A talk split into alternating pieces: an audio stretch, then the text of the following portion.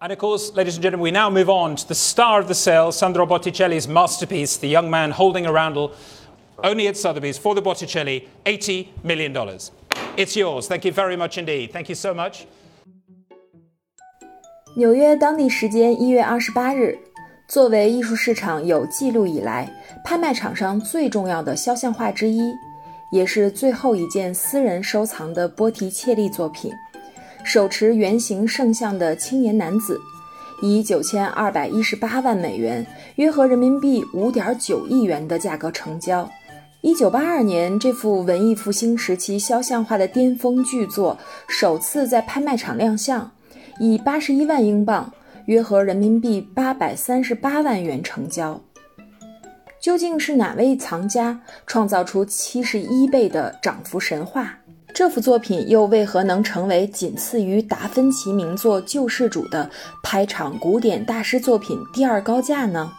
艺海藏家身处纽约的小伙伴天楚，第一时间为你扒一扒天价艺术品背后的故事。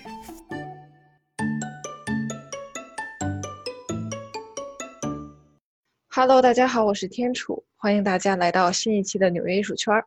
这期节目呢，就由我为大家来扒一扒最近艺术圈特别火的一个话题，就是在一月二十八号的时候，意大利文艺复兴时期最著名的艺术家桑德罗·波提切利呢，他的肖像作品手持圆形圣像的年轻男子，在苏富比拍卖行以九千二百一十八万美元，大概是和五点九五亿人民币的价格，哎，拍出去了，成交了。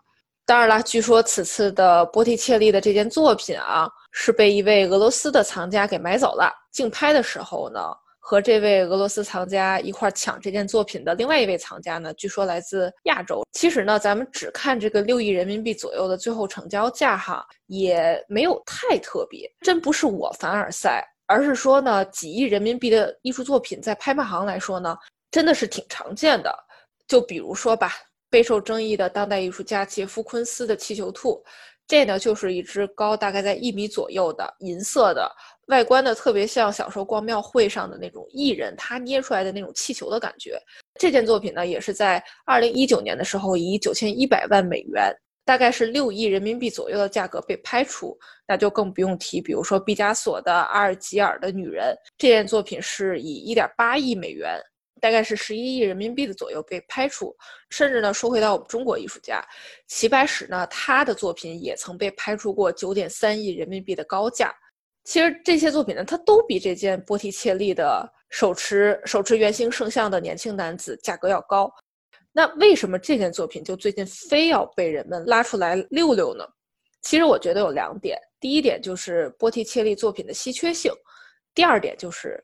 出售这件作品的藏家，哎，他背后的八卦故事可多了。也就是说，哎，这个藏家他当时是怎么得到这么一幅很厉害、很稀缺的艺术品呢？但是又为何在这个节骨眼上把这么稀缺的作品拿出来卖了呢？会不会是因为疫情的打击让家族生意不好做了？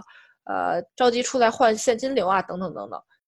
没错，现在呢，我们就先卖个关子。首先，我们先聊一下这个艺术家是谁。这作品呢，画的又是个啥？桑德罗·波提切利呢，他是十五世纪末期的时候佛罗伦萨特别特别著名的艺术家，他也是欧洲文艺复兴早期的时候呢，佛罗伦萨画派的最后一位画家，也是意大利肖像画的先驱者。这幅手持圆形圣像的年轻男子呢，他的历史可以追溯到一四八零年。画中的这个男子呢。据说，是十五世纪到十八世纪中期，在欧洲拥有强大势力的佛罗伦萨名门望族美第奇家族的成员之一。当然了，这个也只是猜测哈。具体呢，画中的这个男子是谁，就哪怕是五百五十年后的今天，也仍然是个谜。大家呢，只能是猜测。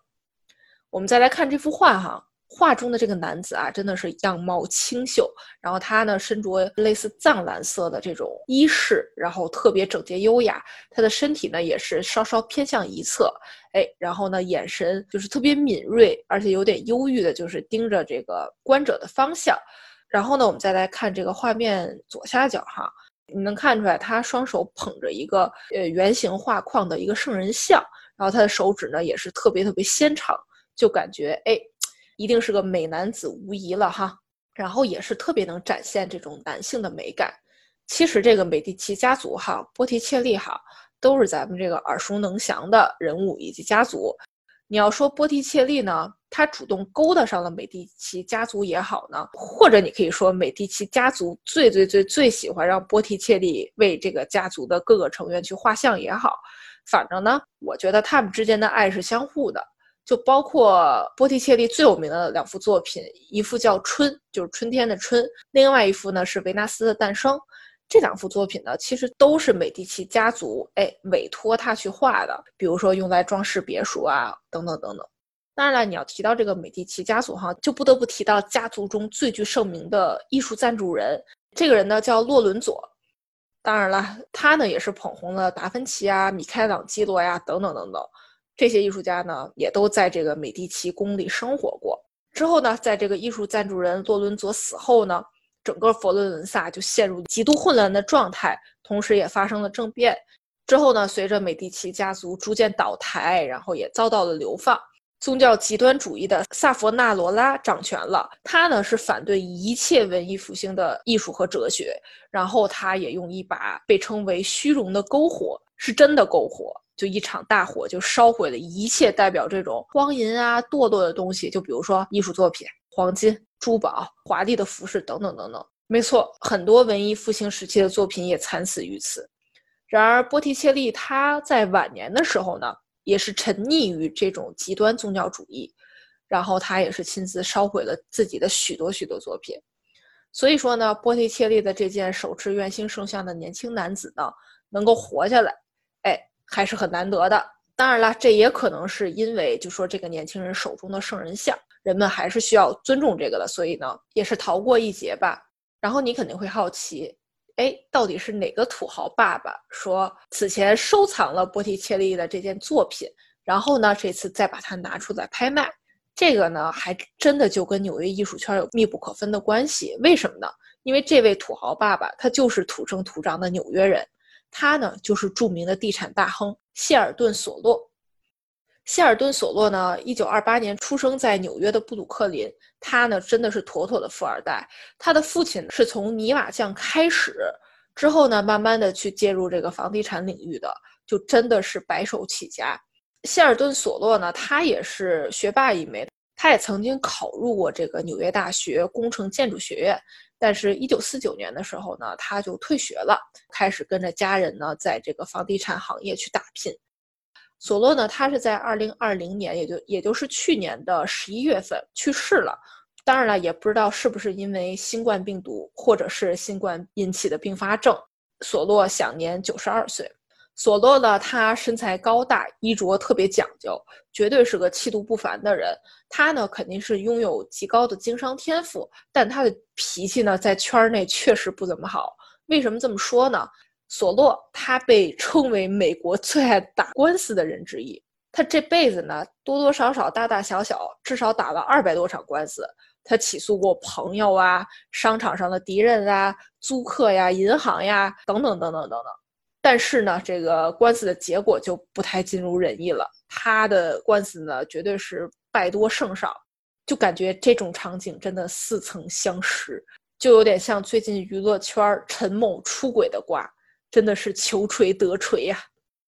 嗯，一九八二年的时候呢，索洛在一场拍卖会上，对波提切利所创作的这件手持圆形圣像的年轻男子呢一见钟情，当即立马掏钱。八十一万英镑，大概是七百万人民币左右，哎，就把这件作品给拍下来了。其实呢，索洛他真的是对艺术十分十分的热爱。他从上世纪五十年代起呢，就开始大量收藏艺术品。其实这个时间点呢，也正是他从纽约大学退学，哎，那一刻开始。其实他也没有什么说啊，艺术类学科的背景啊，对艺术的欣赏呢，纯属自学成才。他收藏的作品范围呢，还相对比较统一。首先，那一定就是哎，像波提切利这种文艺复兴时期的艺术家作品。除此之外呢，他应该是最钟情于现代艺术，比如说马蒂斯啊、毕加索呀、贾科梅蒂、马克罗斯科呀等等等等。他真的是收藏了好多好多。除此之外呢，他也会涉猎一些埃及文物呀，以及非洲艺术等等等等。不得不提的是呢，这个索洛呀。他是西班牙艺术家胡安·米罗的狂热粉丝，可以狂热到什么程度呢？就举个例子吧。一九九四年的时候呢，索洛呢就用胡安·米罗的一件青铜的雕像作品，他放在了索洛位于纽约五十七街，就是最繁华地带的大楼门前。当时呢，其实他的个人藏品中已经有一件米罗创作的，高大概在一点八米左右的同款雕像，连名字都一样。当然了，他也无意中发现了另外一件高是在四点二米左右的版本。我的天哪，他就立马忍不住了，立马就把这件高四点二米的胡安·米罗的雕塑买下来了，然后把这件作品放在了大楼门前。我觉得就这种行为呢，就完全就相当于女孩去买爱马仕的包，明明长得都一样，只不过有型号的大小，哎，那我一定要买一个大的，我还买一个小的，反正我喜欢，我有钱。同理嘛，就男孩子们的球鞋也是一个道理，就是永远不嫌多。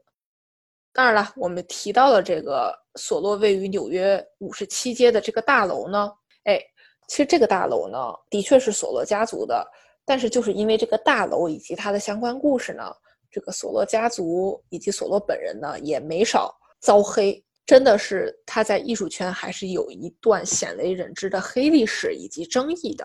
当然了，你要说哪个成功点的商人呢，没点啥黑历史也不太可能。悄悄说一句，可能是马云爸爸除外吧。索洛他不是特别喜欢疯狂买买买艺术品吗？虽然有钱，但是呢，他还是挺精明的。本着能省一点就是一点的原则，这怎么运作呢？其实许多作品呢，它并不是以索洛本人的名义购买的，而是以在一九九一年成立的索洛艺术与建筑基金会的名义去购买的，或者是说他以个人的名义买了之后呢，再陆续的捐给这个基金会。为什么要这么做？这个基金会呢，其实就是藏在我们刚才提到的索洛位于五十七街的这栋豪华大楼的二层。其实很多在纽约的小伙伴呢，肯定就知道，比如说 DR Art Foundation 呐，这些比较小众的艺术基金啊，也可以去参观。但是呢，真没听说过这个什么索洛艺术与建筑基金会，这是为什么呢？因为它绝对是挂羊头卖狗肉，或者是压根儿什么都没有卖，就是一个空壳子。索洛为什么要以这个基金会去购买艺术品，或者是把所有艺术品都放到这个基金会里呢？哎，因为这个基金会是非盈利性机构，在美国呢，它真的是福利满满，它可以获得联邦税收的减免。所以呢，自从这个基金会在一九九一年成立以来呢，陆陆续续把这些画作的所有权哈，就是给放到这个基金会里。所以说，他哪怕自身是亿万富翁，哎，但他还是可以通过这个基金会呢，获得很高很高的税收减免。他只需要缴纳一小小部分税款就可以了。当然了，这种方法不是说不可以，因为在美国呢，合理避税这种方法真的很常见。但是呢，它呢就遭到了包括公众啊、各种艺评家呀、整个艺术圈的抨击。为什么呀？因为在美国啊，你要想享受这种福利，那你一定程度上就肯定要去回馈社会。就比如说吧，你把你这个艺术基金会的收藏，哎，开放给观众，让大众呢都能去欣赏欣赏。哎，结果呢？索洛这个基金会呢，它并不对公众开放。这个基金会里有啥呢？据说哈，有包括比如说马蒂斯啊、巴斯奎特呀、贾科梅蒂啊，以及刚才咱们提到的那些艺术家的作品，总价值超过两亿美元。其实我觉得最搞笑的一件事儿是，就是这个基金会连一个正儿八经的官网都没有。其实，在一年前我就已经关注了这个索洛的基金会。我第一次想上网搜一些相关信息的时候呢，我无意中走进了一个真的就是像官网的那种后缀一样的一个网站。结果呢，我第一反应真的是这个这这个网页做的太丑了吧，就是绝对不像一个亿万富翁旗下的基金会可以做出来的网页。再仔细看看呢，我都直接懵了。为啥呢？真的是贼搞笑。这个网站呢，是抵抗者真的是看不下去了，真的是 fake 了一个网站。直接用这个索洛基金会的名字注册了一个，这个网站上的内容有什么呢？特别逗，你一进去呢，就是他们的营业时间，营业时间，然后我给大家念一下哈：星期一冒号不准进入，星期二关闭，星期三无公众开放时间，星期四不开放，星期五与一周中的其他时间相同，星期六无，就直接写了一个无字儿。星期天呢，绝对没有。当然了，呃，除此之外呢，我们还在元旦、除夕、圣诞节、总统日、呃，退伍军人节、赎罪日、夏至等等等等等，复活节等等等等等这些日子关闭。那这是啥意思呢？这不是就是一年三百六十五天哪天都不开吗？没错，这个就是这个抗议者真的是看不下去，看不下去索罗基金会永远不对公众开放的这一点，哎，在网上呢默默的做了这么一个吐槽，而且他还说了，嗯，没错，这个索罗基金会呢，他现在呢不对公众开放，当然啦，这里有一流的艺术藏品，但是你完全无法进到里面去，呃，你想看呢，OK 啊，您就抬着脖子吧。您就梗着个脖子吧，可能那个透过玻璃能看到一些。哎，其实这话说的还真没错。其实我之前好几次路过这里，它都没有开放。我真的是，就包括在新冠疫情期间呢，我路过的时候，我还真的是趴在玻璃上去想要看到里面。哎，它这个大厅里到底放了哪些艺术品？其实呢，这个是索洛在艺术界里最大的一个黑历史。我们不否认他是一个成功的商人。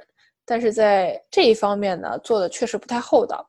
当然了，索洛本着这种经商人比较厚脸皮的这种心态，哈，他之前就表态过，就说其实我们这个基金会是完全开放的，你呢只是没有来对时间，哎，所以呢就是没碰上他开门的时候，所以他不开放。当然了，这个辩解就是还是比较苍白无力嘛，毕竟事实都摆在大家眼前，就是没开就是没开，也没啥可狡辩的。当然了，在这个索洛去世之后呢，他的遗孀和他的儿子呢，就曾考虑过留下这件波提切利的手持圆形圣像的年轻男子呢，并和其他几个比较有权威和权势的大家族一同建立一个私人美术馆，然后将整个基金会的这些作品啊，全部放到这个美术馆当中进行展出。当然呢，说呢只是这么说说，最后呢，他还是把这件作品拿出来去拍卖了。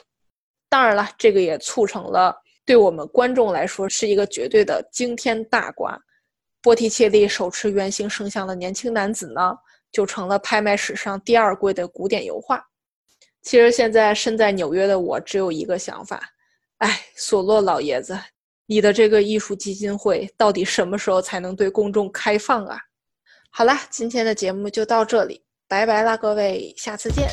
纽约艺术趣闻八卦，世界最繁华都市的犄角旮旯，古往今来各路大咖。您坐在家里就尽情听我侃吧。